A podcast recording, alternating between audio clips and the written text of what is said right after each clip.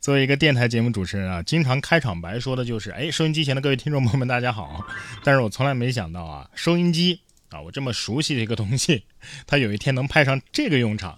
五月十七号，河南郑州啊，网曝一女乘客和出租车司机因为车费的问题发生了争执。这司机呢，指着车上的一个显示屏啊，说这个车价呀是八十七块五。这女乘客仔细一看，不对吧？你这。八十七点五，这是收音机的界面呢。司机还坚称啊，这是我们换了新的计价器。女乘客呢要求司机继续开啊，你既然说这是计价器，那你就开啊，你看这车能不能开到一百块钱？这这数字能不能变？司机却称啊，跑得太远了，不会再跳了。跑得太远就不跳了啊，感情这价格还有封顶的是吧？八十七块五封顶。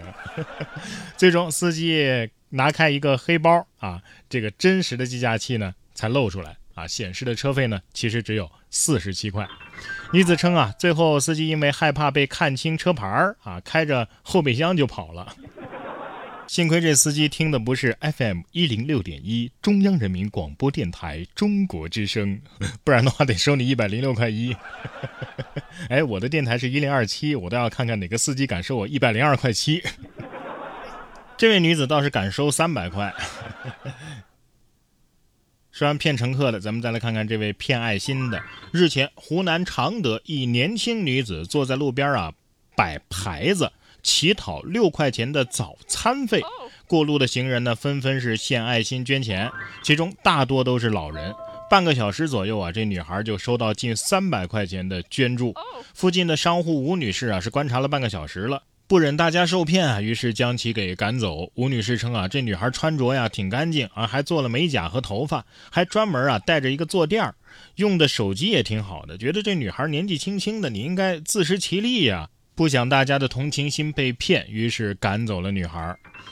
哎呀，乞讨六块早餐费，玩的还挺机灵是吧？这想给五块的拿不出手，给了十块的又不能让你找零。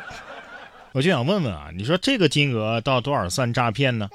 再说了，你不是想吃早餐吗？啊，要是我呀，我不给你钱，我就给你点一份巨无霸汉堡，你当着我的面吃了啊，吃不完不让走。说完骗三百的，咱们再来看看骗了三万的小伙子脚踏两条船，不料对象是同一男子，以为他花了三万多块。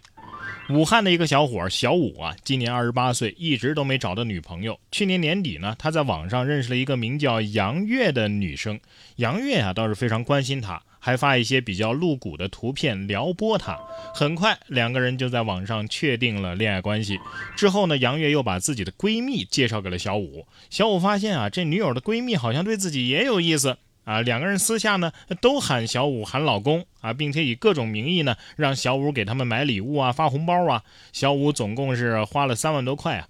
直到小五的家人觉得这不太对劲儿吧，于是报了警。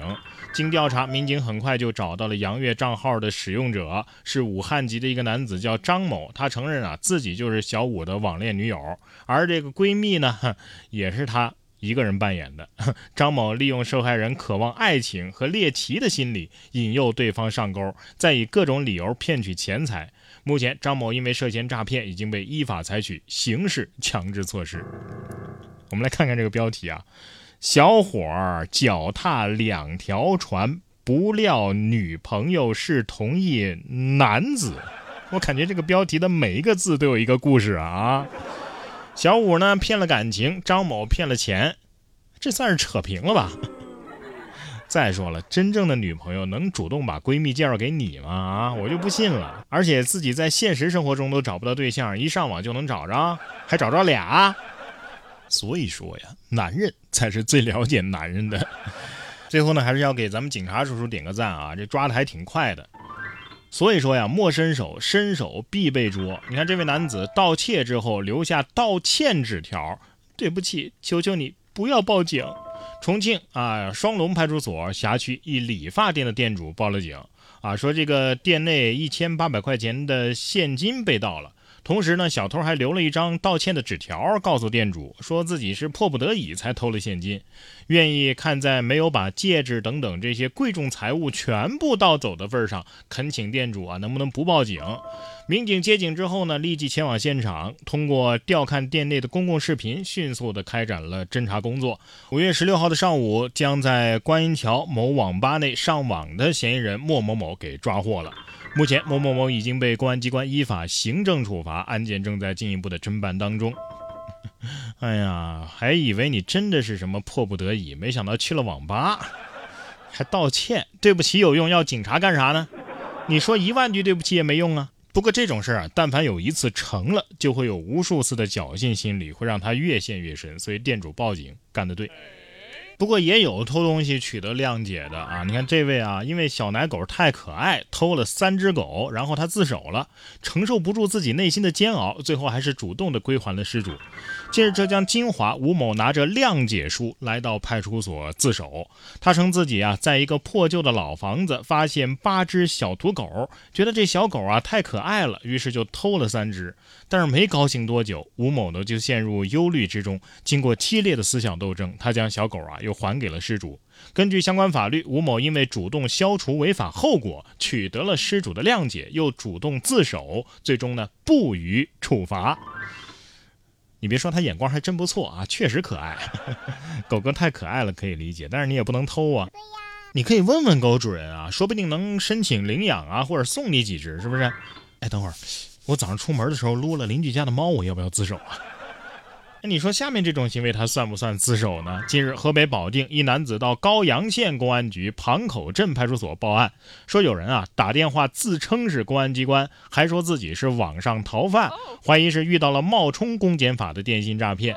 民警在确认男子没有遭受经济损失之后呢，就按照程序展开了调查。不久，帮助协查的女警暗示同事说来报案的这个男子身份有问题，同时默默起身寻找支援。